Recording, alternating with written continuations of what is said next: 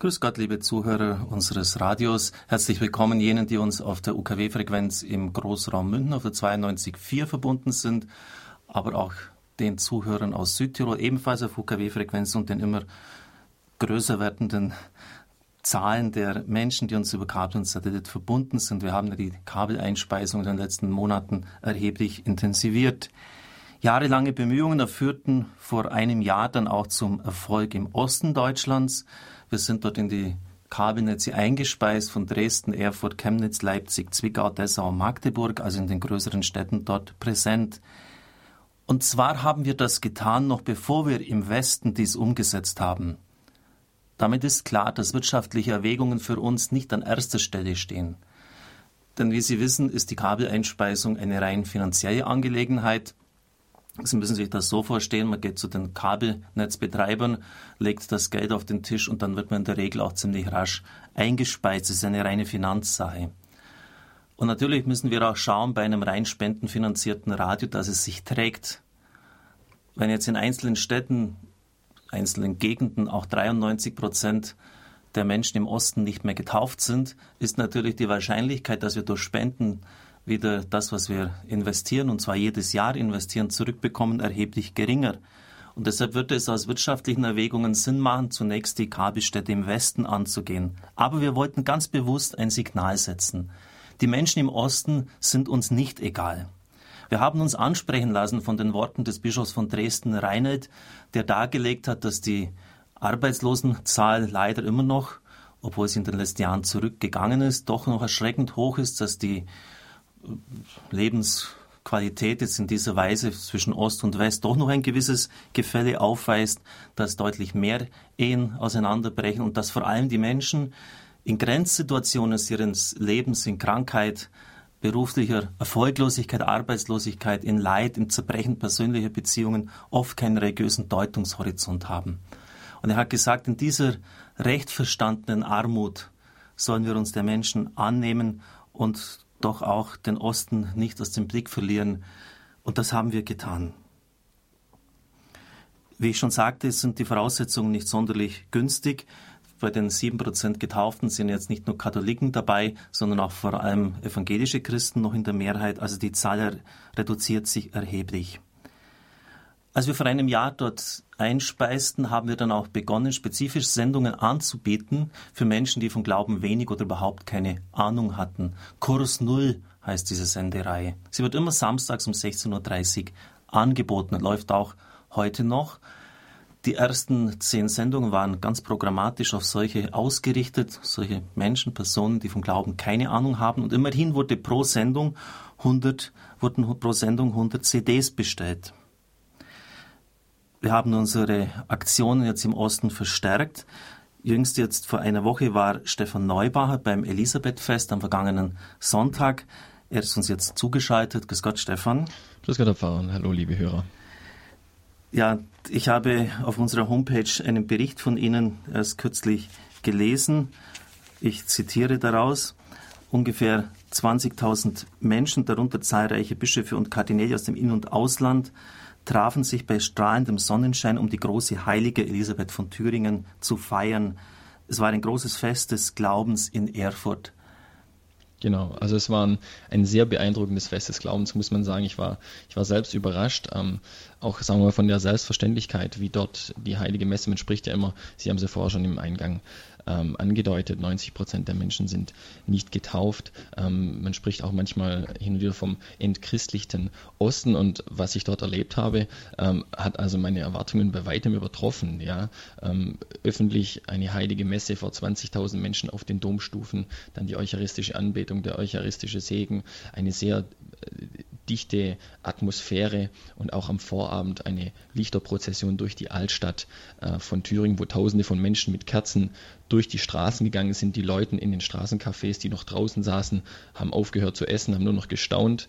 Dass so ähm, etwas möglich ist. Dass so etwas, und auch diese, also es war, so, sagen wir, diese, diese Selbstverständlichkeit, wie das dort gemacht wurde, der, der, ganze, der ganze Pilgerweg von, ähm, von der Barfüßerkirche durch die Altstadt bis zu den Domstufen war im Prinzip beschallt mit, äh, Musik aus TC. Das heißt, die Leute sind gelaufen mit Kerzen in der Hand und haben laut gesungen, Ubi Caritas, durch die ganze Stadt. Und äh, also es war ein unglaubliches Erlebnis. Ja. Also zunächst habe ich gedacht, dass sie sich vertippt haben. Denn man muss wissen, dass bei Katholikentagen, die ja jetzt in Diözesen stattfinden, wo es wirklich viele Katholiken gibt und die ja für ganz Deutschland ausgerichtet werden, ungefähr 30, 40.000 Leute kommen. Und da kommt dann zu einem Glaubensfest im Osten, kommt doch nicht 20.000. Der Stefan muss eine Null zu viel dazu getan haben, war mein erster Eindruck jetzt wirklich. Das ist nichts gescherzt.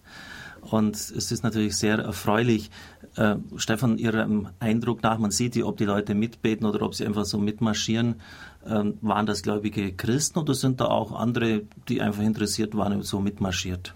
Ja, also es waren, es, man hat schon gesehen, es waren gut, ich kann es natürlich jetzt nicht im Einzelnen beurteilen, aber vom, von, der, von der Anmutung her waren es wirklich, die Leute waren mit dabei, haben mitgesungen, haben mitgebetet, auch bei der Heiligen, auch bei der Heiligen Messe. Es, es war jeder firm mit den, äh, mit den Wandlungsworten, mit den Antworten. Also es, es war im Prinzip eine heilige Messe, wie wir es im Kleinen gewohnt sind. In der, in der Kirche war es im Prinzip im Großen. Das heißt, da waren jetzt weniger da, die einfach mal von sagen wir, Interesse halber dort stehen geblieben sind, sondern die haben wirklich teilgenommen an der Messe. Ich habe auch mit Leuten vor Ort gesprochen, die natürlich begünstigt, es war 800 Jahre Elisabeth dieses Jahr 2007, das heißt, es hat natürlich noch den ein oder anderen Pilger mehr angelockt, aber ähm, die, letzten, die vergangenen Jahre waren im Prinzip immer so, so weniger als die Hälfte dieser anwesenden Personen da.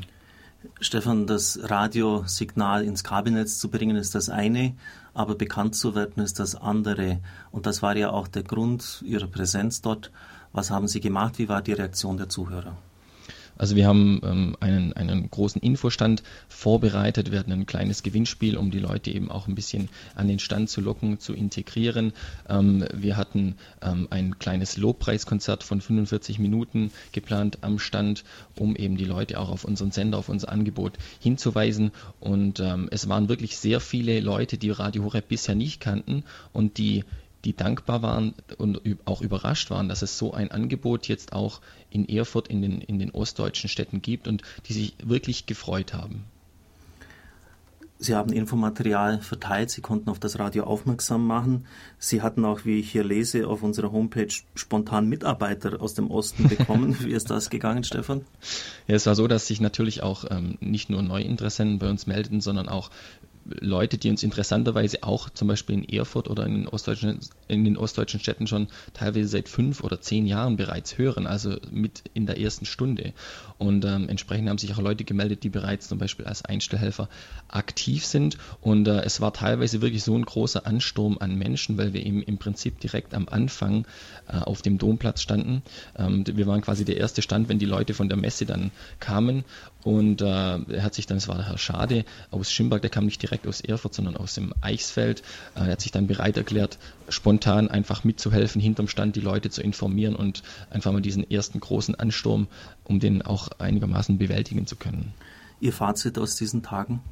Ja, es waren sehr, sehr gesegnete Tage. Ich bin froh, äh, dort gewesen zu sein, äh, das mitzu, miterlebt zu haben, dieses große Fest des Glaubens. Und ähm, unabhängig davon war ich sehr froh, einmal in Erfurt zu sein, weil es ist wirklich eine wunderschöne Stadt und ich kann den Ministerpräsidenten, den wir nachher auf Sendung haben, nur beglückwünschen. Da hat er wirklich eine Perle in Thüringen. Insgesamt ganz Thüringen ist natürlich schön, aber jetzt Erfurt hat, mir doch, hat mich doch sehr persönlich sehr beeindruckt. Danke, Stefan Neubacher, Verantwortlicher für PR-Arbeit. Der hat den Referenten des heutigen Abends schon genannt, der Ministerpräsident von Thüringen, Dieter Althaus, den ich jetzt auch herzlich willkommen heißen darf. Guten Abend, Herr Ministerpräsident. Guten Abend, Herr Frau Kocher. Danke, dass Sie sich Zeit nehmen. Ich habe aus Ihrer Homepage einen typischen Tagesablauf von Ihnen ersehen können. Das ist natürlich proppevoll. Wir wissen es zu schätzen, dass Sie sich eineinhalb, zwei Stunden für uns die Zeit nehmen. Konträr zur atheistischen Weltanschauung vieler Bürger in ihrem Freistaat, in ihrem schönen Land, wie wir auch gehört haben, Erfurt ist wirklich ein schmuckes Städtchen jetzt auch geworden, gibt es erstaunlich viele Minister in ihrer Regierung, die Katholiken sind. Sie selber bezeichnen sich auch auf dem schon genannten Auftritt Ihrer Homepage als bekennender Katholik. Ich darf vielleicht zunächst einmal noch darlegen, den Zuhörern, was die Aufgaben eines Ministerpräsidenten sind, damit sie auch verstehen können, was das Führen in Verantwortung vor Gott bedeutet, also konkret das Führen, was der Herr Ministerpräsident zu führen hat. Sie bestimmen laut Verfassung des Freistaats Thüringen die Richtlinien der Regierungspolitik. Sie führen den Vorsitz in der Landesregierung, leiten deren Geschäfte und vertreten das Land nach außen. Die ihnen zugehörende und zuarbeitende Behörde ist die Staatskanzlei. Dort werden auch die Kabinettssitzungen vorbereitet, die Arbeit der Landesministerien koordiniert, die Landespolitik geplant und die Zusammenarbeit mit dem Landtag organisiert. Die Interessen des Freistaats werden dann im Bundesrat, in der Ministerpräsidentkonferenz und gegenüber Bund und europäischer Ebene vertreten. Sie haben also ein verantwortungsvolles Amt, eine eminente Führungs- und Leitungsaufgabe. Und Sie tun es in Verantwortung vor Gott. Das ist aber auch das Thema des heutigen Abends und der Standpunkt-Sendung. Sie sind gewohnt, liebe Zuhörer unseres Radios, dass Sie sich immer auch einbringen können und mit dem Referenten sprechen können. Das ist heute nicht möglich. Die Sendung muss vorher aufgezeichnet werden. Ich darf das Sie ein bisschen auch den Zuhörern vorstellen. Im nächsten Jahr werden Sie 50, Sie sind verheiratet, haben zwei Töchter und haben das Lehramtsstudium für Physik und Mathematik absolviert an der PH in Erfurt, waren dann Lehrer und Kreisschulrat, bevor sie dann in die Politik kurz nach der Wende eingestiegen sind und schon relativ rasch dann auch Karriere gemacht haben. Sieben Jahre lang waren sie Kultusminister, sie waren sogar auch Präsident des Bundesrates vom November 2003 bis zum Oktober 2004. Sie gehören jetzt dem vierten Thüringer Landtag an, sind Mitglied im CDU-Bundesvorstand, Landesvorsitzender auch der CDU in Thüringen. Ihre ehrenamtlichen Aufgaben sind für eine radiokatholische Prägung auch ganz interessant. Ich nenne jetzt einmal die wichtigsten davon. Sie sind Vorsitzender des Kolping Bildungswerkes in Thüringen, Mitglied des Zentralkomitees, und auch im Verein für katholische Jugendsozialarbeit im Eichsfeld. Vielleicht auch interessant noch, dass Sie Vorstandsmitglied sind im Verein gegen das Vergessen für Demokratie e.V. Und ansonsten sind noch einige andere zu nennen, auch noch kirchliche äh, Stiftungen, Vorsitzender der Maximilian Kolbe Stiftung, Förderverein St. Martin, Heiligenstadt, also sehr engagiert im Leben der Kirche zu Bundeskanzlerin Angela Merkel hat jemand, der es nicht unbedingt ein Fan von ihr war, einmal gesagt, sie ist gelernte Physikerin. Das heißt, sie hat eine ruhige, sachliche, ich möchte fast sagen, naturwissenschaftliche Art, an die Dinge heranzugehen und das sieht er, diese Person, als Grund auch ihres Erfolges, den sie unstreitbar hat. Auch ihre Gegner räumen das ein. Herr Ministerpräsident, Sie haben auch Physik, Mathematik studiert. Würden Sie Ähnliches von sich sagen, dass Sie das in dieser Weise geprägt hat, das Studio, und auch aus dieser naturwissenschaftlichen, nüchternen Art an die Dinge herangehen? Ja, ganz sicher. Ich denke, dass es wichtig ist, wenn Politik gestaltet wird, dass sozusagen zwei Grundlagen gelegt sind. Zum einen eine Wertüberzeugung, die ich auch in die Politik hineinbringe und an der ich Politik messe. Und zum anderen eine sachliche, logische Art, um Probleme zu analysieren und Problemlösungen dann auch zu entwickeln. Und wenn sich das gut miteinander verbindet, dann ist das auch eine Politik, die am Ende dem Land und den Menschen dient. Die Politik bestimmt ihr Leben. Auf die Frage, warum Sie in die Politik gegangen sind, antworten Sie, mit dem Wollen ist das so eine Sache. Ich sehe es als eine Verpflichtung, mich einzubringen. Andere sehen es nicht als Verpflichtung. Herr Ministerpräsident, warum ist es für Sie eine Verpflichtung, sich einzubringen, politisch einzumischen? Also ich bin begeistert über das, was wir 89, 90 gestalten durften.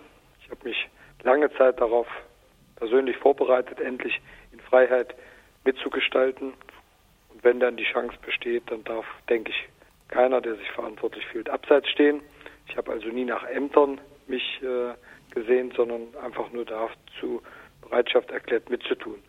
Und dann ist es, glaube ich, ganz wichtig, dass das, was möglich ist, auch angenommen wird und nicht darüber äh, sich Gedanken gemacht werden, was man möglicherweise an Problemen, an persönlichen Belastungen mit äh, erfährt, sondern einfach die Chance nutzen, und dabei dann die persönlichen Überzeugungen, die christlichen Überzeugungen einzubringen. Das war meine Motivation, das ist sie bis heute. Chance, lange darauf gewartet in Freiheit. Da klingt natürlich auch ähm, ein anderes Muster von der Vergangenheit her an, von dem Sie sich ganz bewusst absetzen wollen. Die Zeit der SED, der Oscar gekrönte Film Das Leben der anderen hat die Verlogenheit die Brutalität und die politische Ideologie der SED-Zeit wieder neu ins Bewusstsein gebracht. Herr Ministerpräsident, uns interessiert natürlich auch Ihre glaubensmäßige Prägung, äh, Ihre Sicht der Dinge vom Glauben her. Wie haben Sie denn die damalige Zeit erlebt als jemand, dem der Glaube durchaus wichtig ist? Also ich komme ja aus dem katholischen Eichsfeld, vorhin schon erwähnt. Und dieses katholische Eichsfeld hat über die Jahrzehnte den Glauben immer als wichtige Orientierungsgröße auch an die Kinder, die Jugend weitergegeben. Das habe ich zu Hause im Elternhaus erfahren und das hat mich auch geprägt und dadurch habe ich äh, natürlich auch eine innere Widerstandsfähigkeit erfahren gegen die Ideologie der SED und gegen die Vereinnahmung, die die SED organisieren wollte. Dann gibt es Grenzen, die ich bewusst gezogen habe, andere Elemente, die ich natürlich mitgestaltet habe, um dabei zu sein, weil es auch keinen Sinn macht, ins Exil zu gehen, sondern es ist auch wichtig, kleinen Freiheitsräume in der Gesellschaft zu gestalten, auch in einer abgeschlossenen Gesellschaft wie der DDR-Zeit. Und insofern habe ich aus meiner familiären Prägung, aus meiner christlichen Prägung, aus meiner katholischen Prägung heraus sehr viel äh, Grundlagen erfahren, die mich auch heute prägen. Und wir hatten ein großes Glück. Wir hatten während der Studentenzeit, in der DDR-Zeit, eine starke Wirkung durch die sogenannten katholischen Studentengemeinden. Ich hatte in Erfurt eine sehr gute. Wir hatten durch das philosophische Studium die Chance, immer Dozenten zu haben, die auch uns die Weite des Denkens vermitteln konnten in der Philosophie, in der Literatur, äh, in der Frage der Gesellschaftslehre. Das war wichtig auch als Vorbereitung für die Zeit ab 89. Sie sagten, dass Sie Grenzen bewusst gesetzt haben. Das interessiert uns natürlich. Wo haben Sie diese gesetzt? Zum Beispiel war es ja eine ganz starke Tendenz, dass in den 70er Jahren alle jungen Männer mindestens sich zu drei Jahren Armee verpflichten sollten. Das habe ich nicht getan. Wir waren damals fünf oder sechs junge Männer, die das im Gesamtjahrgang äh, ver verweigert haben. Ich bin nicht zur Jugendweihe gegangen. Meine Eltern haben das entschieden als Grenzsetzung. Ich habe später auch nicht zugestimmt, sogenannte Reserveoffizierslaufbahn mitzugestalten. Und ich habe dann nachher auch, als mir das Promotionsstudium angeboten wurde, Nein gesagt, weil mit dem Studium gleichzeitig verbunden gewesen wäre, in die SED einzutreten.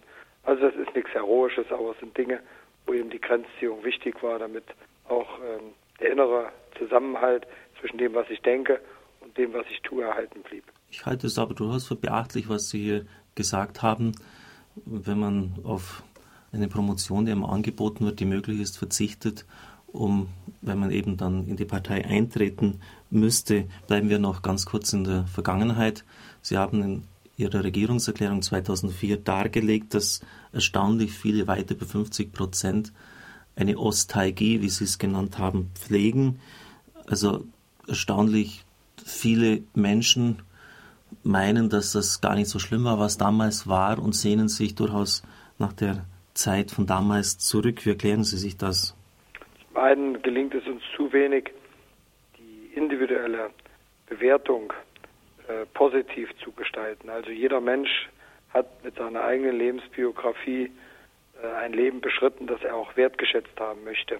Und wir haben zu oft den Ansatz, dass wir das systematische Problem der DDR, diesen SED-Staat, diesen Unterdrückungsstaat, diesen Staat der Freiheit genommen hat und ideologisiert hat, gleichzeitig über jedes einzelne Leben ziehen. Und müssen das Leben des Einzelnen stärker wertschätzen, damit er sich auch persönlich angenommen fühlt. Und zum Zweiten, natürlich gibt es in einer offenen Gesellschaft wie der Bundesrepublik Deutschland, in einem offenen Europa, in einer offenen Welt viele Fragen, auf die die Politik äh, keine ausreichend positive Antwort hat. Und äh, wir kommen aus einem System, das immer Antworten wusste und ein Gleichheitsideal vermittelt hat, das zwar nie erreichbar ist, aber das natürlich ein gewisses Maß an Sicherheit und ausgleichender Gerechtigkeit äh, mit sich gebracht hat. Und heute die Unsicherheiten, die Chancen zu nutzen, aber auch Risiken mit einzugehen, bedeutet natürlich stärker auch individuell Verantwortung zu tragen. Das bringt dann auch häufig Menschen dazu zu sagen, das war früher aber schöner, es war gemütlicher, es war äh, vermittelnder, ich war persönlich besser angenommen. Aber ich, wenn dann das Fazit kommt, was wollen Sie, dann glaube ich, wollen die übergroße Mehrheit der Menschen diese Freiheit gestalten und wollen sie natürlich auch sozial gerecht ausgestaltet wissen. Und hier liegt dann genau die Aufgabe der Politik. Haben Sie Verständnis, wenn Menschen zornig im Westen darauf reagieren, dass äh, andere im Osten jetzt wieder den, die früheren Zustände zurückhaben wollen? Da hört man oft, jetzt tragen wir doch wesentlich den Aufbau Ost mit und die wollen wieder, dass so ist wie früher. Ja, ich habe gewisses Verständnis. Auf der anderen Seite, das sind die Zufälle der Geschichte. Wir waren auch amerikanisch befreit in Thüringen wenn nicht das Potsdamer Abkommen so beschlossen worden wäre, wie es beschlossen wäre, wären wir heute im freien Westen gewesen und hätten diese Entwicklung genossen. Ich denke, wir sollten allen dankbar sein und vor allen Dingen Gott, dass wir diese Chance haben, die Wiedervereinigung zu gestalten und sollten nicht äh, über diese Geschichte zu sehr kritisch nachdenken, weil sie würde dann immer eine individuelle Benachteiligung mit sich bringen. Ich denke, dass es auch ein Glück ist für die Westdeutschen, dass wir diese Wiedervereinigung haben. Damit haben wir Gestaltungschancen bekommen in Europa, in der Welt, die wir ohne diese Vereinigung niemals bekommen hätten. Und wir kommen auch auf die Problemlösung, die wir auch ohne Einigung hätten lösen müssen. Und wir können damit ganz offen und frei umgehen. Manches von dem, was heute diskutiert wird und was uns als besonderes Problem in Deutschland äh, auch belastet, hat überhaupt nichts mit der Wiedervereinigung zu tun, sondern wäre sowieso zu lösen gewesen. Sie sprachen von der Chance der Wiedervereinigung. Diese wurde wesentlich eröffnet und uns gegeben, auch durch das Wirken von Johannes Paul II.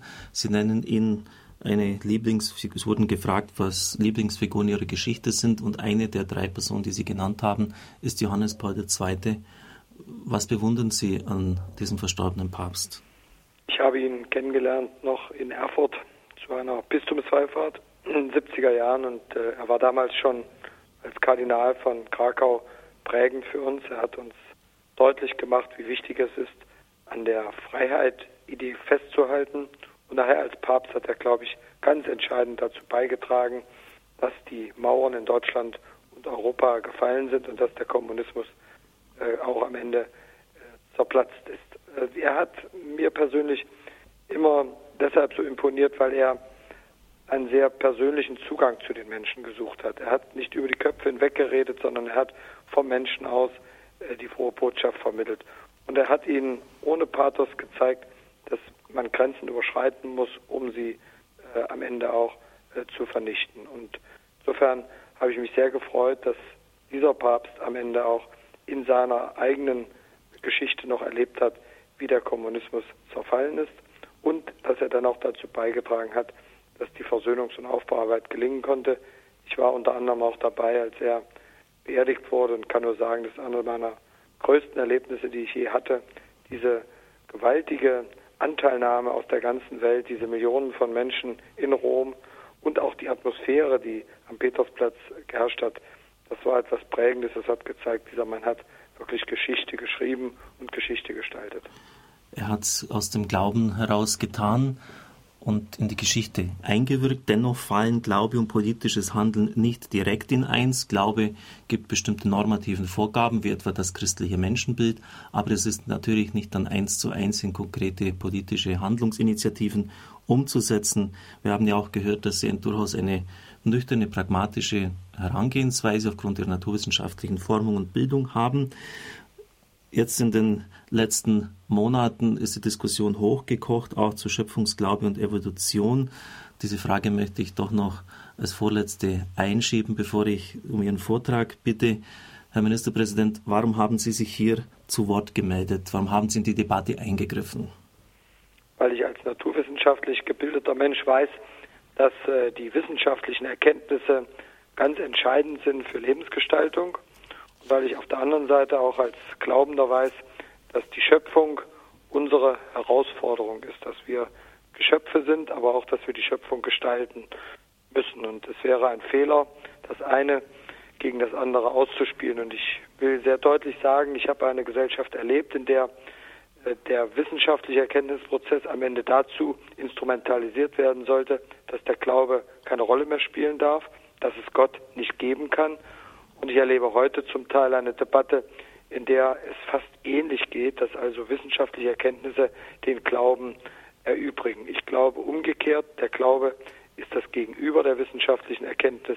Beides muss miteinander auch Zukunft haben, weil nur der glaubende Mensch, die sich auf Gott beziehende Gesellschaft kann auch die Wissenschaft entsprechend gestalten und die wissenschaftlichen Erkenntnisse nutzen. Die Grenzen der Wissenschaft müssen also genauso benannt werden wie die Grenzen des Glaubens und äh, man darf das nicht miteinander äh, verbinden, sondern man muss es miteinander in einem Dialog halten.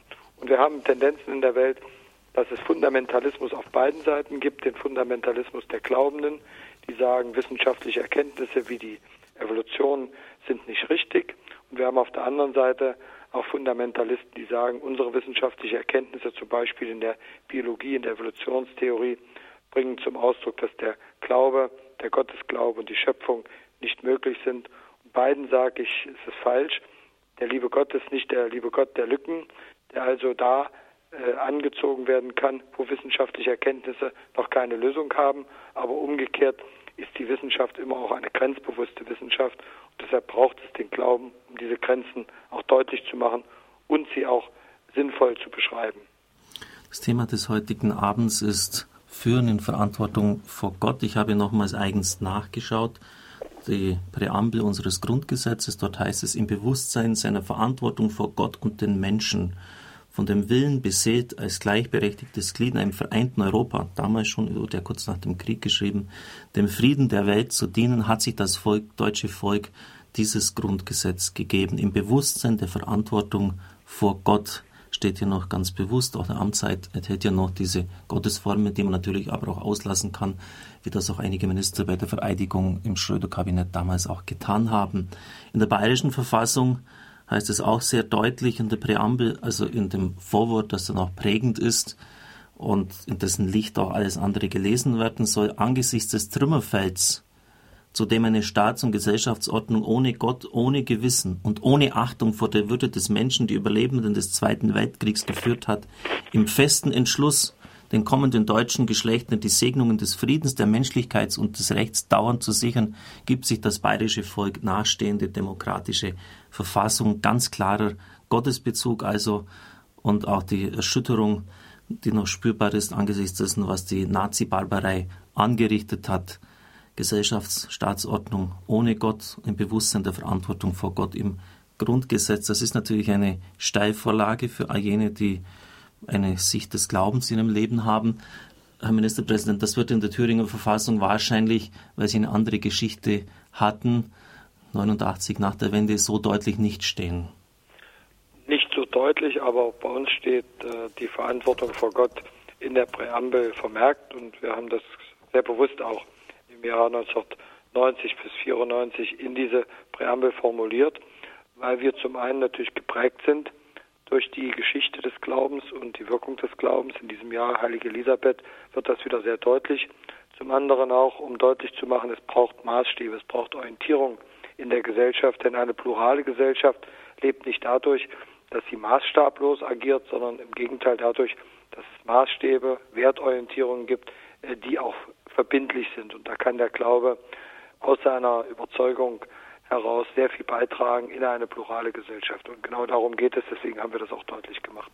Und das, ist das Thema des heutigen Abends. Herr Ministerpräsident, nach der Musik, Peter Sonneborn wird sie einspielen, bitte ich Sie um Ihren Vortrag Führen in Verantwortung vor Gott, Standpunkt bei Radio Horeb auf der UKW-Frequenz 92,4 im Großraum München zu hören, aber auch und gerade jetzt soll es gesagt werden, in den Großstädten des Ostens, Erfurt, Chemnitz, Zwickau, Leipzig, Dessau, freuen uns auch auf die Zuhörer, die sich in immer zahlreicher Weise in unserem Radioprogramm einbringen. Führung in Verantwortung vor Gott. Die Parteien, die großen wie die CSU und CDU und interessanterweise auch die SPD, diskutieren über Grundsatzprogramme. Wir haben dies regelmäßig in der Union getan, nach der Wiedervereinigung schon zum zweiten Mal, Anfang der 90er Jahre zu dem Programm 94 und jetzt ein zweites Mal. Das zeigt, dass wir als Union auch in dieser Tradition stehen, immer eine Grundsatzpartei gewesen zu sein und dies auch zu bleiben, obwohl die praktischen Fragen des Alltags auch pragmatische Lösungen verlangen. Viele sagen, diese pragmatischen Lösungen sind doch gar nicht so sehr von Grundwerten bestimmt. Aus unserer Überzeugung ist es genau umgekehrt. Gerade die pragmatischen Lösungen des Alltags verlangen von den Politikerinnen und Politikern und von jedem Einzelnen in jeder Verantwortungsebene Grundwerte, die er beachtet Orientierungen, die ihn auch prägen. Wenn man die Geschichte der Bundesrepublik Deutschland betrachtet, kann man heute historisch feststellen, dass diese Grundwerte in der Union manifestiert sind. Die Union hat entscheidend dazu beigetragen, dass die wesentlichen politischen Entscheidungen der Bundesrepublik von genau diesen Grundwerten geprägt waren. Das hat den Erfolg der Bundesrepublik Deutschland und im Übrigen auch den Erfolg der Wiedervereinigung unseres Vaterlandes ausgemacht. Ich erinnere an die Einführung der Marktwirtschaft 1948 durch Ludwig Erhard. Ich erinnere an die große Sozialstaatsgesetzgebung 1957 durch Konrad Adenauer. Ich erinnere an den NATO-Doppelbeschluss, über den Helmut Kohl am Ende die wichtige Entscheidung gefällt hat und Helmut Schmidt sein Amt verloren hat. Ich erinnere an die Beibehaltung des Wiedervereinigungsgebots im Grundgesetz. SPD und SED waren sich einig, die Zeit anzuerkennen und die Deutsche Demokratische Republik demzufolge auch. Gleichzeitig sollten die Erfassungsstellen in ihrem Lande Salzgitter aufgegeben werden und vieles andere. Es gab in Deutschland West, dem freiheitlichen Deutschland, eine breite Stimmung, ein solches Vorgehen nach den Jahrzehnten der Trennung auch zu unterstützen. Es war die Union, die grundsatztreu geblieben ist, aus ihren Wertüberzeugungen also praktische Politik gemacht hat. Das war die Voraussetzung dafür, dass im Herbst 1989 und dann auch im Frühling 1990 die Schritte zur deutschen Einheit gegangen werden konnten. Also nicht der Zeitgeist prägt pragmatische Entscheidungen, sondern Grundwerte müssen pragmatische Entscheidungen prägen. Nach diesen Jahrzehnten der Trennung und jetzt auch den fast 17 Jahren der Wiedervereinigung ist dies aus historisch an vielfältigen Stellen zu belegen. Lassen Sie mich allgemein etwas zum Wertefundament unserer gesellschaftlichen Orientierung sagen. Haben wir Hoffnung und auf was gründet sich unsere Hoffnung? Auf was hoffen wir? Hoffnung ist eine Begrifflichkeit, die in unserem Alltag kaum noch eine Rolle spielt, obwohl wir, die das christliche Menschenbild zur Grundlage unserer Programmatik und unseres Denkens haben, gerade mit diesem Begriff leben. Diese Hoffnung bezieht sich nicht nur auf das Morgen, sondern auch auf die weitere Zukunft und auch die Ewigkeit. Ich denke, diese Art des Hoffens, wie wir es aus dem christlichen Menschenbild heraus adaptieren, hat etwas mit einer großen Gelassenheit zu tun, die Alltagsprobleme zu gestalten. Und gleichzeitig davon auszugehen, dass nicht alles und jedes von uns persönlich und als Partei uns als Politik abhängt, sondern dass wir auch getragen sind von etwas, das größer ist als wir. Das auch ein Stück die Schritte lenkt und die Schritte bedenkt. Wir können auch sagen, führt. Diese Hoffnung, die für Christen ganz eindeutig definiert ist, muss sich auch in unserer Gesellschaft widerspiegeln. Wer die Hoffnung auf das Übermorgen nicht hat, kümmert sich nur noch um das Heute. Und wer sich nur noch um das Heute kümmert, der übersetzt zum Beispiel so ein wichtiges Grundprinzip der sozialen Marktwirtschaft wie Gemeinwohl lieber mit Meinwohl. Er zieht also den Schluss, es geht darum, das ganz kurzfristige Glücksgefühl zu befriedigen, die ganz kurzfristigen Entscheidungen positiv für sich zu gestalten. Daraus ziehen manche den Schluss, dass dafür der Staat, die Politik zuständig ist, diese kurzfristigen Glücksgefühle mit zu organisieren und zu verantworten. Deshalb sollten wir auch wieder über Hoffnung reden und nicht nur über das Heute und Morgen, sondern auch über das Übermorgen, weil sich dadurch auch die Dimension zum Beispiel für Familie neu darstellt. Wer bei Familie nur an heute denkt, der sagt Nein zu Kindern, weil er damit möglicherweise Einschränkungen erfährt, weil Liebe und Hingabe zu Kindern Zeit einfordert. Da muss man sich verschenken. Da muss man sich Grenzen setzen. Da muss man Zeit und Geduld haben, Liebe aufbringen. Wenn man an übermorgen denkt, dann weiß man, wir selbst brauchen diese Liebe, auch zum Beispiel im Alter. Und wir sind dann froh, in Generationen aufgehoben zu sein. Wenn wir einmal alt und unsere Kinder erwachsen sind und wieder Kinder haben. Der Generationenvertrag der Bundesrepublik Deutschland ist also kein technokratischer Vertrag, sondern einer, der die Generationenfolgen immer wieder aufeinander bezieht. Die Alten wie die Mittleren und die ganz Jungen. Und Gleiches könnte man auch auf andere Felder der Politik beziehen. Und trotzdem, die Veränderungen sind dramatisch und fordern uns als Politik, uns als Gesellschaft anders als in den Jahrzehnten zuvor. Und warum sie so dramatisch sind, hängt mit der schnellen Entwicklung der Globalisierung zusammen. Thomas Friedman, ein großer amerikanischer Publizist und wichtiger Autor der New York Times, mehrfacher Pulitzer-Preisträger, hat ein Buch veröffentlicht unter dem Titel Die Welt ist flach. Das ist inzwischen auch in Deutschland erschienen.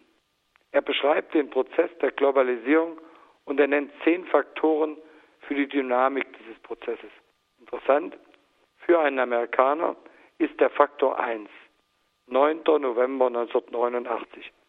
Also, auch jenseits des Ozeans wurde dieses Datum als zentrales Datum für den letzten großen Schritt der Globalisierung gesehen, weil damit die Grenzen gefallen sind und die wenigen Länder, die sich noch abgrenzen, stehen unter kräftigem Druck. Die übergroße Zahl der Länder Europas, Europa allemal, aber auch die anderen Länder der Welt ist ohne Grenzen und damit auch in einer ganz offenen Entwicklungsphase. Die zweite Argumentation von Friedman ist der 9. August 1995. Damals begann die digitale Revolution, das Internet. Netscape ging an die Börse und mit dem sogenannten World Wide Web ist heute eine gigantische Informationschance, aber auch eine ganz neue Herausforderung verbunden. Weltweit sind Wissen und Informationen vorhanden und können angewendet werden. Diese Veränderungen, verbunden mit der demografischen Veränderung, dem deutlich geringeren Maß an Verantwortung für die Zukunft durch das deutlich geringere Ja-Sagen zu Kindern und damit verbunden die Alterung unserer Gesellschaft und das Gott sei Dank längere Leben bringt ganz klare, auch ökonomische Herausforderungen. Die Arbeitslosigkeit, die erfreulicherweise seit Monaten wieder sinkt, die aber, wenn man die Langzeitstatistik betrachtet, seit 1970 kontinuierlich steigt in den Bereichen, wo schwächere Qualifizierte, weniger Begabte, geringer Motivierte vorhanden sind, bedrückt uns ebenfalls.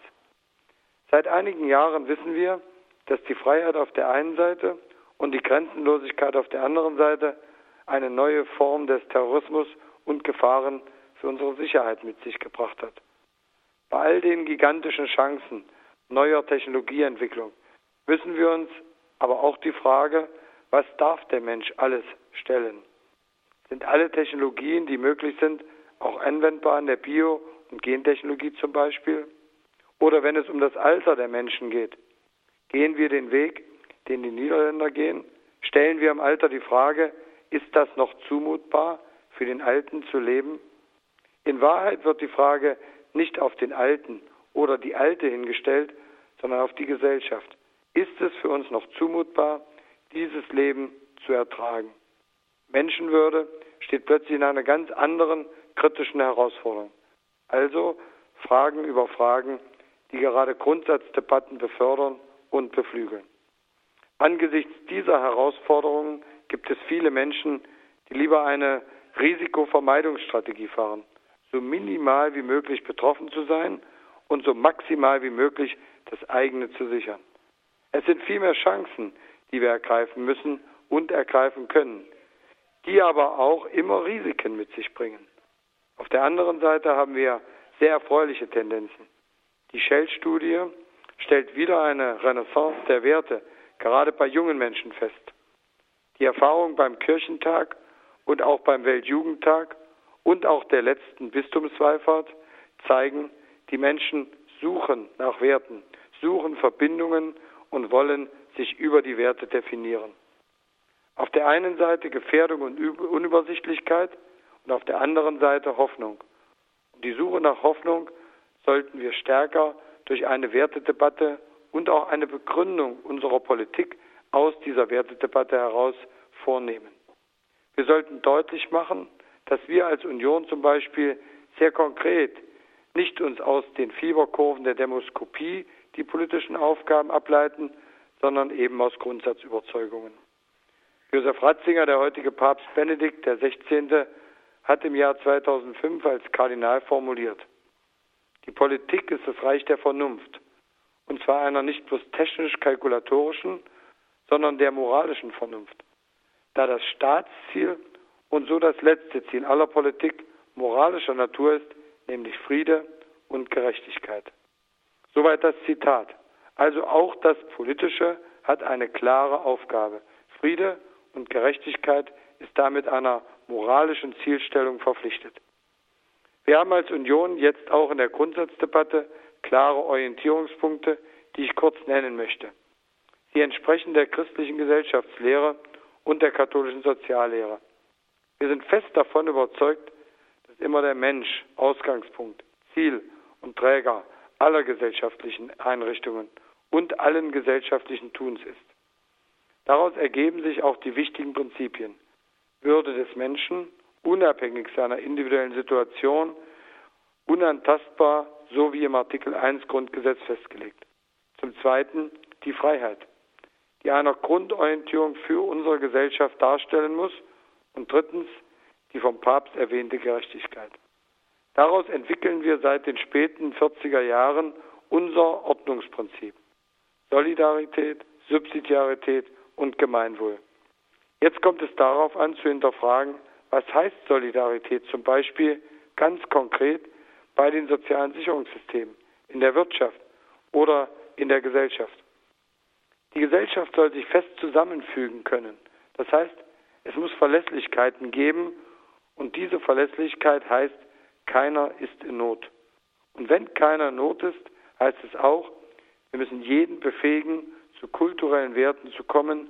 Und da, wo die Befähigung nicht ausreichend genutzt werden kann, müssen wir in der Lage sein, diese Not zu sehen und sie zu lindern, nicht mehr, aber auch nicht weniger. Der heilige Martin hat seinen Mantel geteilt, aber er hat ganz sicher wieder einen neuen Mantel erarbeitet, weil sonst die Solidarität beim nächsten Bettler zu Ende gewesen wäre. Das heißt, die Gesellschaft muss die subsidiären Kräfte stabilisieren und auch immer wieder motivieren. Das heißt, die Subsidiarität, die Verantwortung, die Eigenverantwortung, die Gruppenverantwortung ist sozusagen das Pendant zu dieser Solidarität.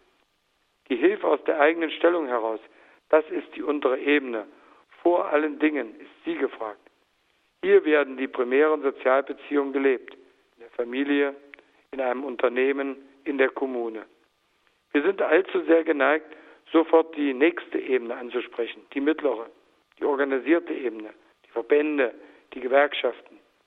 Wenn es gar nicht mehr reicht, sind wir dann sogar schnell dabei, die obere Ebene anzusprechen, die übergreifenden Institutionen, den Staat, die Sozialversicherungssysteme. Nein, wir müssen, wenn es um Subsidiarität geht, zuerst auf der unteren Ebene anfangen. Das ist übrigens gewonnene und geronnene Lebenserfahrung unserer Eltern und Großeltern und deren Vorfahren, dass man zuerst die Hilfe vor Ort sucht, bevor man andere Hilfe nutzt. Wir wissen, dass die Frage des Gemeinwohls schnell totalitär instrumentalisiert werden kann. Unser Begriff von Gemeinwohl geht davon aus, dass wir auf das Mitsein angewiesen sind, eben nicht nur Individualnatur, sondern Sozialnatur und dass wir deshalb in der Lage sein müssen, dieses Mitsein gestalterisch zu erfassen. Dafür sind die Werte wichtig. Dafür sind die Tugenden wichtig. Dafür sind die Institutionen einer Gesellschaft wichtig, zum Beispiel auch der demokratische Aufbau unseres Staates. Das ermöglicht dieses Mitsein und deshalb muss jeder auch ein Stück dafür Verantwortung tragen, dieses Mitsein, dieses Gemeinwohl zu sichern auf morgen und auf übermorgen. In der christlichen Gesellschaftslehre leitet sich daraus ein Ordnungsgefüge der Gesellschaft ab, das sich genau auch in unserem Grundsatzprogramm wiederfindet. Die Grundlage in diesem Ordnungsgefüge stellen Ehe und Familien dar. Lassen Sie mich auch in diesem Zusammenhang noch einmal den heutigen Papst zitieren. Die Zuversicht in die Zukunft ist auf eine sonderbare Weise abhandengekommen. Die Kinder, die doch unsere Zukunft sind, werden als Bedrohung der Gegenwart, als Einschränkung unserer Lebensqualität angesehen. In ihnen sieht man nicht die Hoffnungsträger, sondern eine Last für die Gegenwart. Der Vergleich mit dem verfallenen römischen Reich drängt sich auf. Der geschichtliche Rahmen funktioniert noch, als es bereits von denjenigen lebte, die seinen Verfall herbeiführen würden, weil es seine Vitalität eingebüßt hat. Soweit der Papst. Die Krankheit Europas die der Papst hier beschreibt, macht er an zwei zentralen Punkten fest. An der Zukunftslosigkeit im Blick auf das nicht mehr ausreichende Ja sagen zu Kindern, also auch auf die Bindungslosigkeit.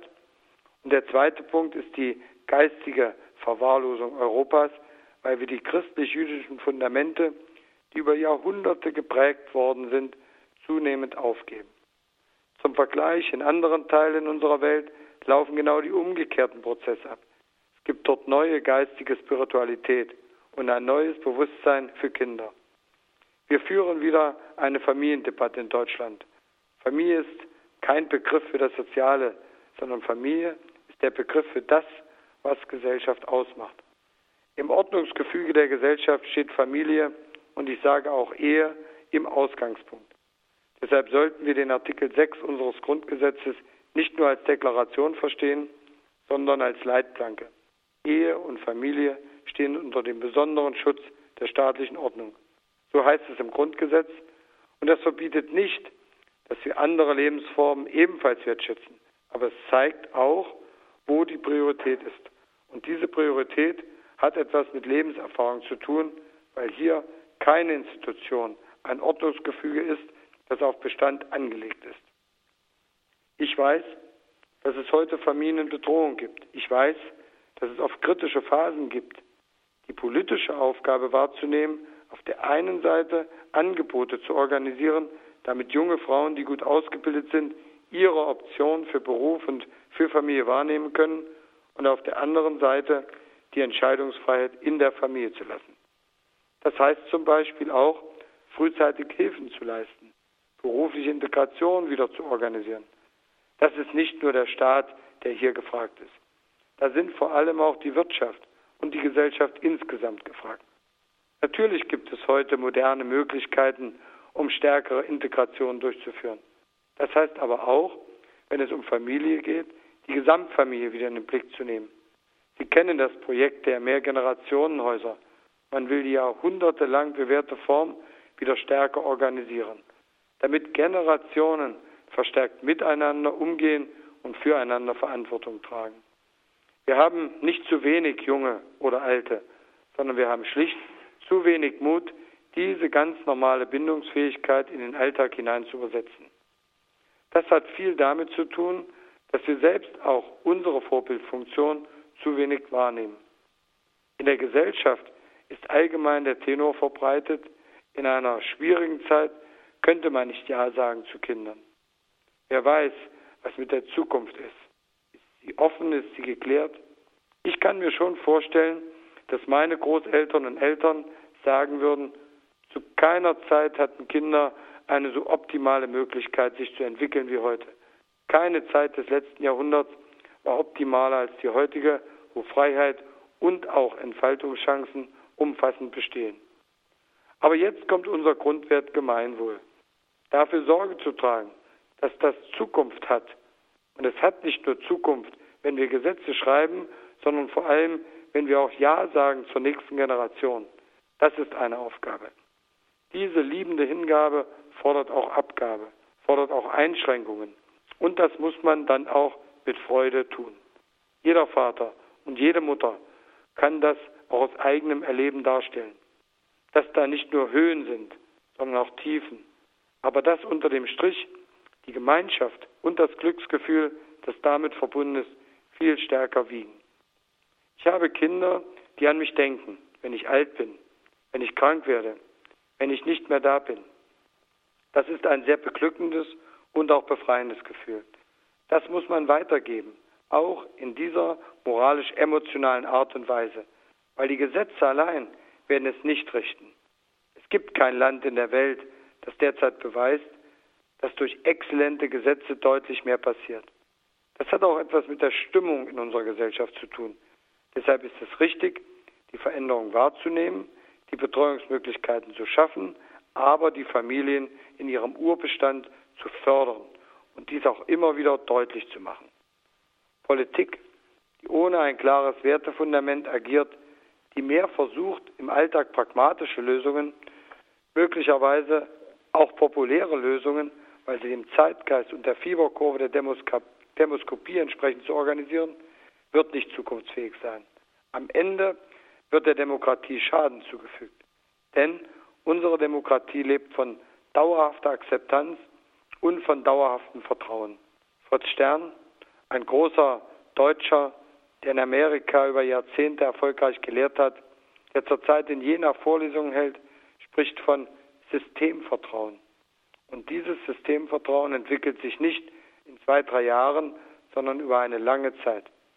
Es hat sich nach dem Krieg entwickelt aufgrund der Vertrautheit mit dem wachsenden Land und mit dem Wohlstand und dem Sozialstaat. Es hat sich in den neuen Ländern mit der Wiedervereinigung entwickelt. Dieses Vertrauen ist wichtig, damit die Demokratie mit ihren Institutionen handeln kann, gestärkt und auch unterstützt wird.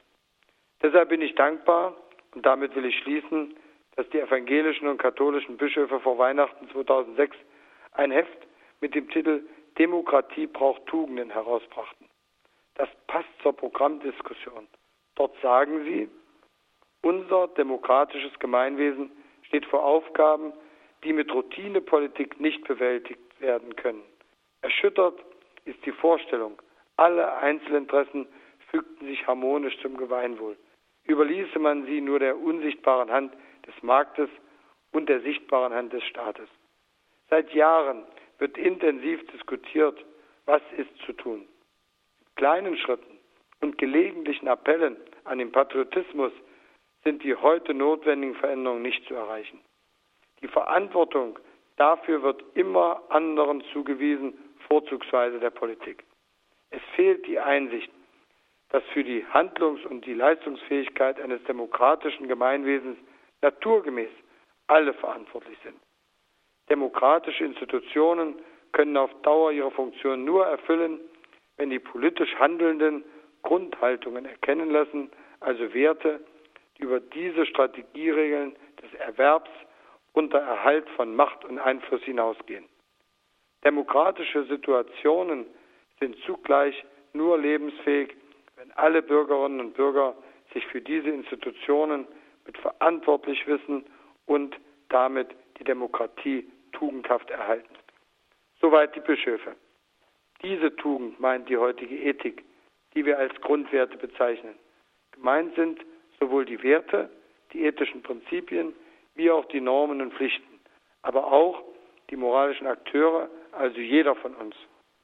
Wer das selbst einmal liest, wird feststellen, es wird auch jeder angesprochen. Der Wähler, die Medienmacher oder die Politiker. Das finde ich erfreulich, dass man nicht einseitig Verantwortlichkeiten definiert, sondern uns alle, jeden von uns, herausfordert. Deshalb freue ich mich auch, dass wir als Union in dieser Grundsatzdiskussion eine Wertedebatte führen, die den Weg nach 1945 der christlich-demokratischen Union nachzeichnet. Ein Weg, der alles in allem immer von Werten getragen und durch Orientierung geprägt war, die sich aus dem christlichen Menschenbild abgeleitet haben. Das ist der Weg des Führens in Verantwortung vor Gott. Standpunkt bei Radio Horeb hier im Studio in Beiderschwang. Pfarrer Kocher führen in Verantwortung vor Gott das Thema des heutigen Abends. Referent ist der Ministerpräsident von Thüringen, Dieter Althaus. Wir haben einen beeindruckenden Vortrag gehört. Führen in Verantwortung vor Gott. Es ist schön, dass sich auch jemand in dieser politischen Verantwortungsebene in dieser Deutlichkeit äußert. Das hat natürlich auch mit Werten zu tun. Deshalb wird ein erster Themenkreis, den wir erörtern werden, darum gehen. Sie haben ausführlich auch dargelegt, dass die Familienpolitik für Sie entscheidend ist. Aufgeschlossenheit für Kinder sichert die Zukunft. Denken wir auch an Horst Köhler, der immer wieder das auch eingefordert hat. Und zum Dritten, und da unterscheiden wir uns sicher vielleicht auch von anderen ähm, Interviews und Gesprächspartnern, die Sie haben, werden wir natürlich auch immer wieder den Christ Dieter Althaus in den Blick bekommen, wie er im politischen Alltag auch versucht, das umzusetzen, was er als wichtig erkannt hat in seinem Leben. Ich bin im Medienbereich tätig und ich bekomme natürlich jeden Tag unglaublich viel Post aus diesem Bereich von Kabelgesellschaften, von Astra, von Netzbetreibern. Und erst gestern hatte ich ein Leitbild, ich sage es noch nicht von wem, in dem es heißt, wir transportieren Werte und leben sie. Und das war eine Telefongesellschaft. Also da habe ich schon ein bisschen zunächst geschluckt, dass eine Telefongesellschaft offensichtlich jetzt auf den Zug der Zeit, auf diesen Trend aufgesprungen ist und formuliert hat, wir transportieren Werte und dann auch mit einer gewissen Selbstgefälligkeit, wir leben sie auch. Also der Begriff der Werte wird oft inflationär verwendet und Sie selber, Herr Ministerpräsident, haben öfters auch in Interviews mit Radio Vatikan dargelegt, dass ein nur allgemeines Reden von Werten wenig Sinn hat. Sie haben es konkretisiert etwa in Bezug auf Ehe und Familie. Aber wenn Sie jetzt das Wort Werte in den Mund nehmen, Sie haben auch gesehen, die Kabelgesellschaft spricht davon. Was verstehen Sie denn darunter? Ja, Werte sind letztlich die Prägemuster, die mich und jeden Einzelnen ausmachen müssen. Also wenn ich zum Beispiel Freiheit nehme, dann ergibt sich aus diesem Wert der Freiheit für mich, dass ich mich entwickeln kann, dass ich meine Chancen nutzen kann, aber gleichzeitig auch, dass ich das, was sich daraus entwickelt, einbringe in die Gemeinschaft. Also eine gebundene Freiheit oder eine orientierte Freiheit, nicht eine bindungslose Freiheit. Oder wenn ich die Solidarität sehe, dann ist das eine ganz wichtige Grundaufgabe, solidarisch zu sein, das heißt den Nächsten zu sehen, ihm in seiner Not zu helfen, ihm beizustehen, umgekehrt aber auch dafür zu sorgen, dass ich diese Solidarität leben kann. Das heißt, eigenverantwortlich zu sein, eigene Verantwortung zu übernehmen, eigene Leistungsfähigkeit weiterzuentwickeln. Und so könnte man die einzelnen Werte deklinieren. Es reicht also nicht einfach nur Wertedebatten zu führen, sondern vor allen Dingen ist es wichtig, Werte in die Aktualität hinein zu übersetzen. Und deshalb halte ich auch nichts davon, wenn oft von Werteverfall geredet wird. Es ist nicht der Werteverfall, der unser Problem ist, sondern die Akzeptanz von Werten wird nicht mehr ausreichend gelebt. Die Werte werden also nicht mehr gespiegelt und als Orientierungsmuster in der Gesellschaft vom Einzelnen wahrgenommen. Und dann ist es also letztlich kein Werteverfall, sondern schlicht ein Akzeptanzverlust für Werte, der unser Problem ausmacht. Und deshalb ist es wichtig, die Wertedebatte konkret zu führen, sie also nicht nur sonntags zu führen, sondern sie auch montags und am Alltag anzuwenden. Nun gut, da sind wir jetzt wirklich beim Eingemachten. Akzeptanz der Werte muss gefördert werden, originäres Anliegen und Aufgabe natürlich auch der Kirche. Und Ihr Bischof bemüht sich ja sehr, Bischof Wanke, ähm, immer wieder das auch einzubringen. Es werden bestimmte Formen der Liturgie für Leute entwickelt, eben am Valentinstag die dem Glauben fernstehende Kosmos und Damian äh, für Leute, die Sterbefall hatten und gar nicht wissen, wie sie selber damit umzugehen haben. Der Bischof führt in einem Aufsatz, den er in Eichstätt ausgehalten äh, hat, aus. Die Menschen sind so zugeknöpft hier, dass die wärmenden Strahlen der Sonne sie nicht erreichen können, weil sie ähm, von der marxistischen Indoktrination her gegenüber einer religiösen Sprache misstrauisch geworden sind, führt er aus. Die Hermeneutik des Verdachts, nämlich dass man jetzt wieder mich indoktrinieren will, tötet die Fähigkeit, etwas als ein Geschenk, als Bereicherung, als beglückende Lebenserweiterung und Horizonteröffnung anzunehmen. Also es ist mit einem Wort oft gar kein Sensorium da, bestimmte Ereignisse im Leben als Fügung, als, als, als Geschenk ähm, anzunehmen. Herr Ministerpräsident, Sie haben sich sicher auch einen Reim darauf gemacht und, und Überlegungen angestellt. Ähm, wie kann man denn die Akzeptanz der Werte fördern? Die Frage jetzt in zweifacher Hinsicht. Wie sehen Sie das auf politischer Ebene und auf kirchlicher Ebene? Also die Kirche muss in der Gesellschaft präsent sein, sich in der Gesellschaft als werthafte Institution zeigen, Kindergärten, in Schulen, in Altenpflegeheimen, bei der Behindertenbetreuung, in der Gesellschaft also Gesicht zu zeigen. Darf sich nicht zurückziehen. Unser Bischof macht das sehr deutlich und er sagt das nicht nur, sondern die Kirche ist präsent. Auch eine Kirche in der Minderheit kann damit also Werte leben, indem man ganz konkret im Alltag sich den Alltagsaufgaben zuwendet. Und die Politik, die sollte bemüht sein, in einer pluralen Gesellschaft diese Wertentscheidung auch deutlich zu machen. Familienpolitik ist dafür ein schönes Beispiel. Kinder sind im Mittelpunkt der Betrachtung und nicht die Institution der Familie oder nicht die Institution, die sich über die Partner äh, bildet, sondern das Kind steht im Mittelpunkt. Wenn ich also heute Betreuungseinrichtungen schaffe oder wenn diese Betreuungseinrichtungen vorhanden sind, müssen sich dem Kind widmen. Und zuallererst besteht die Aufgabe der Eltern darin, das Kindeswohl zu fördern, dem Kind mit Liebe entgegenzugehen und es auch mit Liebe zu betreuen. Das gibt dann Stärke, das gibt dann auch Perspektive. Und äh, diese Aufgabe heute wahrzunehmen, ist deshalb nicht ganz so einfach, weil vielfältige Versuchungen, vielfältige Veränderungen auch äh, natürlich zu ganz anderen Schlüssen veranlassen. Zum Beispiel gibt es Familien, gibt es Alleinerziehende, die diese Aufgabe eben nicht ausreichend wahrnehmen. Der Staat darf daraus nicht die Konsequenz ziehen, der Familie diese Kompetenz, diese Aufgabe zu entziehen und generelle Familie unter Generalverdacht zu stellen, den Staat, die Gesellschaft an die Stelle stellen, sondern umgekehrt, er muss die Familie wieder ermutigen, er muss die Familie unterstützen und da, wo Probleme sind, eingreifen und helfen. Und diese Aufgabe der Gesellschaft äh, ist eine ganz, ganz wichtige, weil man kommt sonst einem schleichenden Werteverfall nach, der bedeutet, dass die Gesellschaft nicht mehr die Werte lebt und nicht mehr aufbereitet, die auch für die Zukunftsfähigkeit der Gesellschaft zu entscheiden sind. Und das ist dann wie bei einer geneigten Ebene, da sind wir dann wieder in der Physik. Wenn man in so einem Prozess drin ist, kommt ein Schritt nach dem anderen und man endet am Ende in einer Gesellschaft, die keine Zukunft mehr hat. Also immer wieder auf den Grundbestand der Gesellschaft achten und in der Politik dafür Sorge zu tragen, dass dieser Grundbestand oder auch dieser Grundwasserspiegel erhalten bleibt. Das ist, glaube ich, Aufgabe von Kirche und Aufgabe von Politik.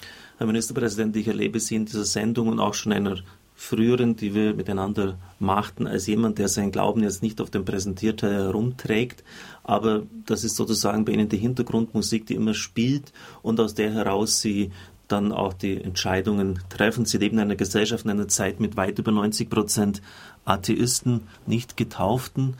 Ähm, und wenn Sie jetzt so wie heute jetzt in dieser Sendung relativ klare Positionen formulieren, wird dann nicht manchmal die Nase gerümpft oder begegnen Ihnen die Leute mit Respekt und sagen, der hat tatsächlich noch Standpunkte? Also ich denke, dass es wichtig ist, mit Gesicht in dieser Gesellschaft auch zu leben. Das heißt, klares Profil, klare Überzeugungen laden viel mehr ein zum Dialog und zum Mitmachen als äh, Beliebigkeit. Und äh, das erlebe ich im Alltag, dass die übergroße Mehrheit der Thüringerinnen und Thüringer, unabhängig davon, ob sie meinen Glauben teilen oder andere Auffassungen haben, sehr wohl wissen, dass jemand mit Profil, jemand mit Klarheit auch für sie ein Beispiel setzen kann oder auch für sie eine Herausforderung darstellt. Deshalb kann ich jedem nur empfehlen, dieses Profil für sich selbst zu beschreiben und für sich selbst auch zu legen. Das ist die Grundvoraussetzung für Akzeptanz und das ist im Übrigen auch die Grundvoraussetzung für Dialog und für Toleranz.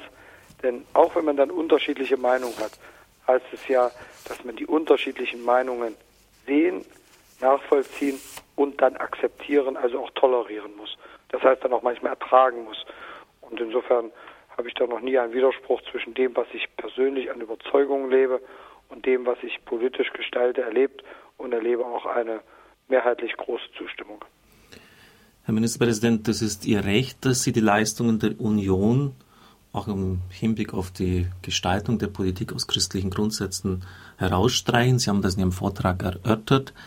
Ähm, aber bei einem Punkt scheint mir schon ein Bedarf zu sein, kritischer nachzufragen. In der Ära Kohl bestand ja fast 15, 16 Jahre die Möglichkeit, auch die Familienpolitik zu stärken. Meines Erachtens ist das nicht geschehen. Und Sie haben in der Regierungserklärung 2004 formuliert, das Urteil des Bundesverfassungsgerichts zur stärkeren Berücksichtigung der Kinder in den sozialen Sicherungssystemen, zum Beispiel in der Pflege, ist immer noch unzureichend umgesetzt. Sie haben das freundlich formuliert. Wenn es jemand nicht so freundlich tut, sagt er, wir leben im Verfassungsbruch. Wir tun nicht das, was das Bundesverfassungsgericht hier uns vorgegeben hat. Ähm, sehen Sie da nicht einen enormen Handlungsbedarf, endlich mal familiengerechter auch die Finanzierung zu gestalten? Doch, aber die Geschichte ist halt äh, dabei aufzuarbeiten. Das ist nicht so ganz einfach. 1957 sind bei der Entwicklung der sozialen Sicherungssysteme die Familien nicht berücksichtigt worden, weil man damals davon ausgegangen ist, dass es selbstverständlich ist, dass äh, Familie Zukunft hat, dass Kinder in großer Zahl geboren werden. Und es gibt ja diesen berühmten Ausspruch von Adenauer, Kinder bekommen die Leute immer. Das hat sich natürlich später total verändert und die Gesellschaft hat nicht ausreichend reagiert. Und deshalb ist es wichtig, hier nachzuarbeiten. Aber man kann, wenn man 30, 40 Jahre bestimmte Entscheidungen nicht fällt, nicht so ganz einfach umsteuern. Ich glaube, es ist wichtig, heute alle Systeme, die wir entwickeln, immer unter dieser Überschrift zu sehen, helfen Sie Familie, helfen Sie Kindern. Und das gilt dann im Steuerrecht genauso wie in der sozialen Sicherung oder auch an anderen Stellen. Und deshalb habe ich sehr bewusst auch dieses Thema Familie noch bevor es in Deutschland diskutiert worden ist, ganz oben auf unsere Handlungsagenda gesetzt. Und ich habe immer deutlich gemacht, dass für mich Familie heißt, das Kind steht im Mittelpunkt, das Kindeswohl und die Stärkung der Eltern, der Alleinerziehenden, diesem Kindeswohl entsprechend sich auch zu verhalten. Und dann haben wir einige Maßnahmen umgesetzt, die wir als Land umsetzen können. Ein Erziehungsgeld, wir haben die Struktur weiterentwickelt zur guten Betreuung mit Inhalten. Aber wir haben das immer vom Kind aus gesagt, weil am Ende muss es um die Entscheidungsfreiheit in der Familie gehen, beim Alleinerziehenden. Und dass wir hier Nachholbedarf haben, ist unstreitig. Aber ich denke, wir sind Gott sei Dank jetzt in einer Phase, wo wir in Deutschland nicht nur diskutieren, sondern auch entscheiden für Familie. Kinder bekommen die Leute immer, haben Sie Konrad Adenauer zitiert, sie bekommen sie auch deshalb heute nicht mehr, weil Kinder im Mutterleib getötet werden.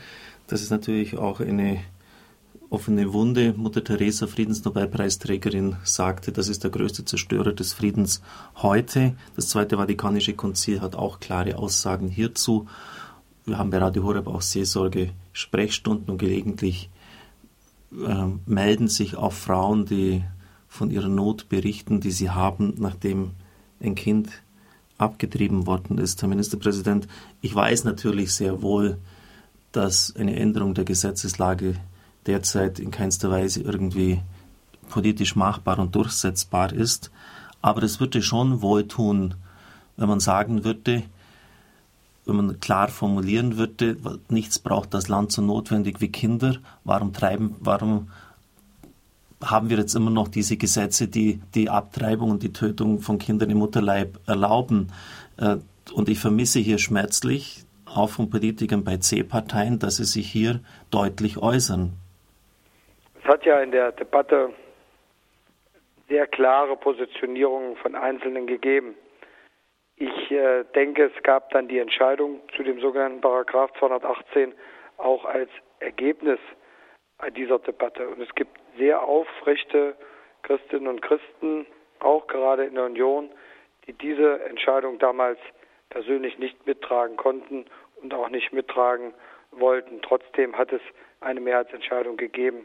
Ich glaube, heute ist es wichtig, deutlich zu machen, dass es keine Akzeptanz dieser Abtreibung ist, sondern dass es bei der schwierigen Frage, wenn Leben gegen Leben steht, der Staat ermöglicht, Straffreiheit zu garantieren. Und dass es zweitens unsere wichtigste Aufgabe ist, werdenden Müttern die Chance zu geben, Ja zu sagen zum Kind. Und dass wir sie gut beraten, gut betreuen, dass wir sie in ihren Nöten, in ihren Sorgen, in ihren Fragen ernst nehmen und sie begleiten. Dann wird es, glaube ich, auch wieder mehr positive Entscheidungen geben. Und drittens, dass wir immer deutlich machen, dass mit diesem Gesetz nicht verbunden ist, dass die Abtreibung zu einem legitimen Recht wird, sondern ganz im Gegenteil, es stellt die Straffreiheit fest, dass man also am Ende nicht als Gesellschaft richten möchte. Und das ist das Entscheidende. Und dann haben wir noch ein paar Nacharbeiten. Es ist für mich unerträglich, dass das Thema Spätabtreibung immer noch nicht zufriedenstellend gelöst ist. Hier muss man also auch in der heutigen Politik nacharbeiten, aber da gibt es noch keine Mehrheiten für. Also auch das muss die Demokratie aushalten, dass es unterschiedliche Auffassungen gibt, die uns manchmal auch wertepolitisch wehtun und als Christen auch im Mark anrühren, aber dass es eben Mehrheiten gibt, die andere Entscheidungen befördern und wir müssen unsere Entscheidung deshalb immer wieder rechtfertigen, aber unsere persönliche Position auch in diese Debatte immer wieder einbringen. Ein Punkt ist hier natürlich, dass man Müttern die Möglichkeit geben muss, ähm, wenn sie alleinerziehend sind, viele Beziehungen zerbrechen ja, dass, dass sie auch dann einer Arbeit nachgehen können. Thüringen ist, wenn ich recht informiert bin, führend in Deutschland, was die Kinderkrippenplätze anbetrifft oder zumindest in der Spitzenposition mit dabei in Bezug auf die Zahl der Plätze, die angeboten werden. Ähm, welche Erfahrungen haben Sie denn damit gemacht? Also wir haben eine sehr gute Erfahrung. Im Kleinstkindalter betreuen die übergroße Mehrheit äh, der Mütter der Familien ihre Kinder selbst. Das ist so von 0 bis 1. Nur ganz wenige Eltern oder Alleinerziehende gibt, die ihr Kind schon aus bestimmten persönlichen Gründen in die Krippe geben und es wächst dann im Laufe des Alters von 1 bis 2, von 2 bis 3. Und ich finde es auch wichtig, dass also eine Betreuungschance besteht, aber dass man umgekehrt auch die Wahlfreiheit bei den Eltern, bei den Alleinerziehenden belässt und dass der Staat hilft, dass diese Wahlfreiheit auch für das Kind positiv genutzt werden kann. Also keine Tendenz zur Fremdbetreuung in der Frühphase der kindlichen Erziehung einleiten, sondern umgekehrt. Wahlfreiheit heißt auch die Herausforderung der Eltern, sich selbst zu kümmern, zu stärken. Hier müssen in den nächsten Jahren weiter Entscheidungen gefällt werden. Es gibt die Debatte um das Betreuungsgeld, also das Vitalmachen der Familie in dieser Frühphase, damit sie die eigene Entscheidung fällen können. Das ist, glaube ich, ganz wichtig. Ist diese Wahlfreiheit politisch umsetzbar, Herr Ministerpräsident? Werden wir da Mehrheiten, werden Sie Mehrheiten haben?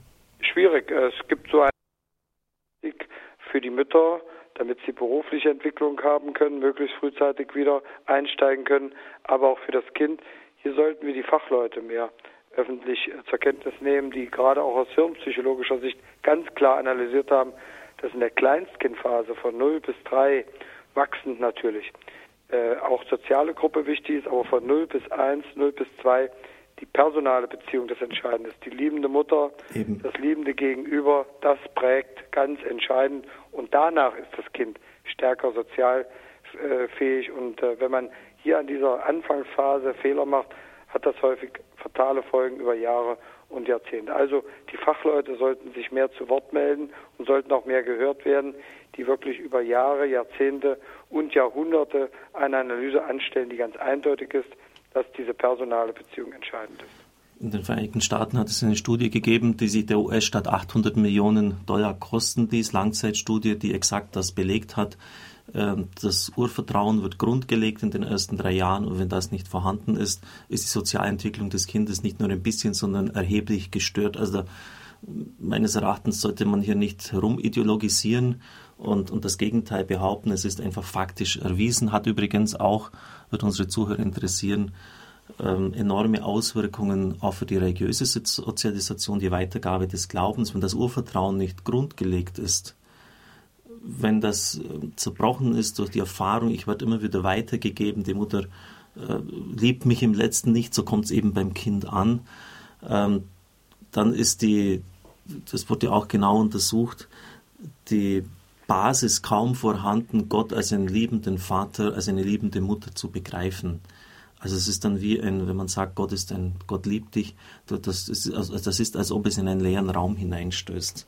Also da wird auch viel für die religiöse Sozialisation getan, wenn gerade in diesen ersten drei Jahren diese intensive Beziehung zwischen Mutter und Kind da ist. Ich danke Ihnen auch für, Ihr, für Ihre deutlichen Worte in dieser Hinsicht. Ich habe oft den Eindruck, dass in der Diskussion das überhaupt nicht gesehen wird, als ob das, als ob so diskutiert wird, dass seine reine Funktionalität ist doch völlig egal, wer das ausübt.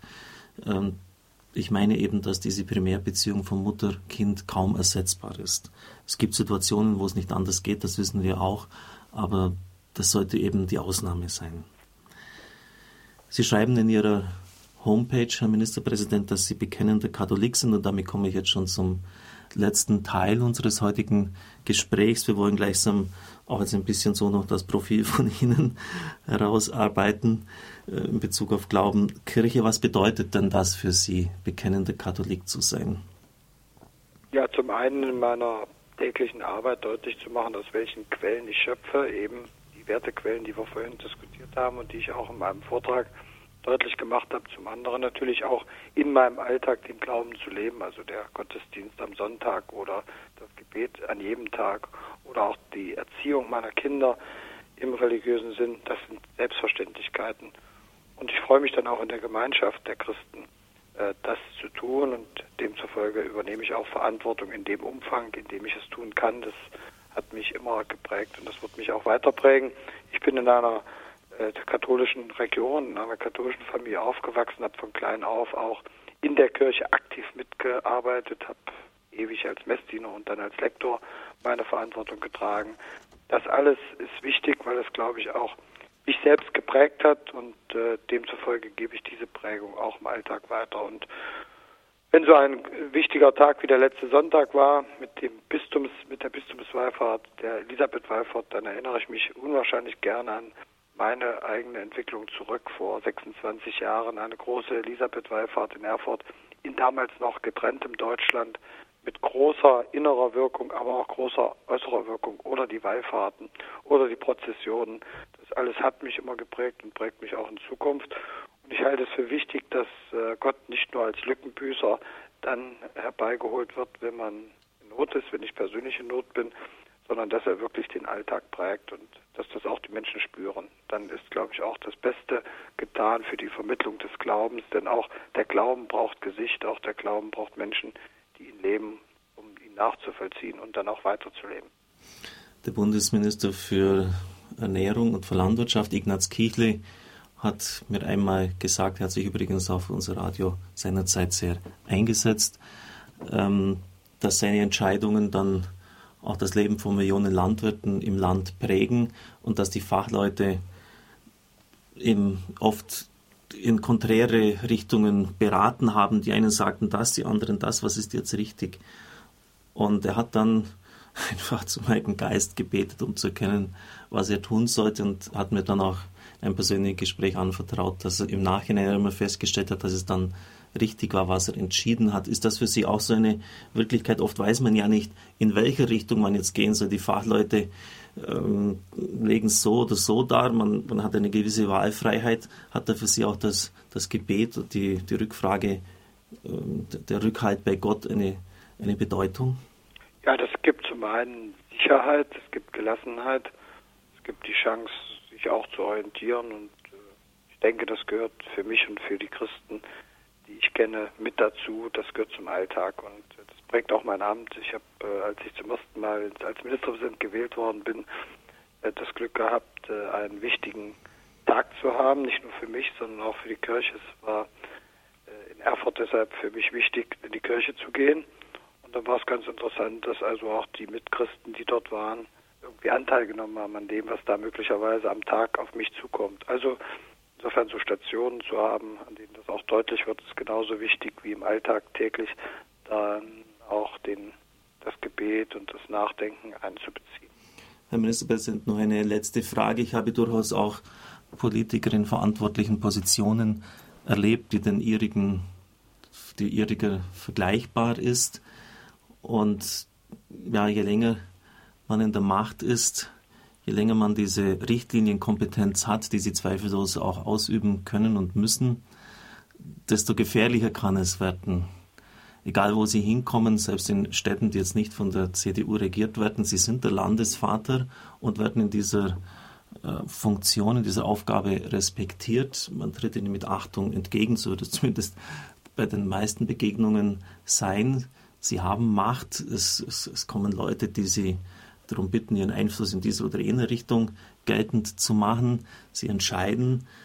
Ähm, das ist allerdings nicht ganz ungefährlich.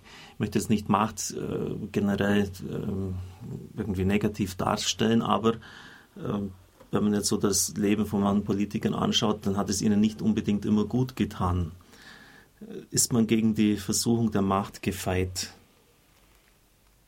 Sicher gibt es auch Versuchungen, die dann negativ auswirken. Prinzipiell glaube ich, ist dieses ja schon oft zitierte Wort, das auch manchen Päpsten und anderen zugeschrieben wird, nimm dich nicht so wichtig, die da ganz entscheidend, denn es kommt nicht nur auf mich an und äh, es ist nicht wichtig, dass das Amt mich prägt, sondern dass ich das Amt präge. Und wenn das jeder für sich auch so als Grundmelodie äh, spielt, ich persönlich versuche, mich auch im Amt wieder zu spiegeln, meine Überzeugung, dann profitieren beide von das Amt und auch der Mensch und am Ende auch die Gemeinschaft. Herr Ministerpräsident, Sie entscheiden natürlich jetzt nicht über die Vergabe von Frequenzen ähm, im Medienbereich. Da gibt es eigene Gremien, aber Medienbereich ist immer auch ähm, Politikbereich. Das habe ich in diesen zwölf Jahren erlebt. Radio Horeb hat sich für eine, für eine DVB-T-Frequenz in Leipzig beworben. Ähm, wir haben schon eine DVB-T-Frequenz in Berlin erhalten. Die Aussichten sind natürlich jetzt für uns nicht von vornherein sonderlich gut, denn man kann sehr leicht argumentieren, wenn so wenig Christen sind, was wollt ihr denn eigentlich da? Ähm, sehen Sie Chancen für Radio Horeb? Sehen Sie auch Chancen, uns irgendwie zu helfen? Also ich setze mich gern dafür ein, weil ich denke, erlebe das auch, dass es ein ganz wichtiges äh, Beispiel ist, das sie setzen und ich erlebe auch viele katholische Christen im Eichsfeld zum Beispiel, äh, die da großes Interesse haben und auch äh, Interesse haben, dass sie stärker noch sich beteiligen können. Und werden wir sehen, ob wir hoffentlich Schritt für Schritt weiter vorankommen.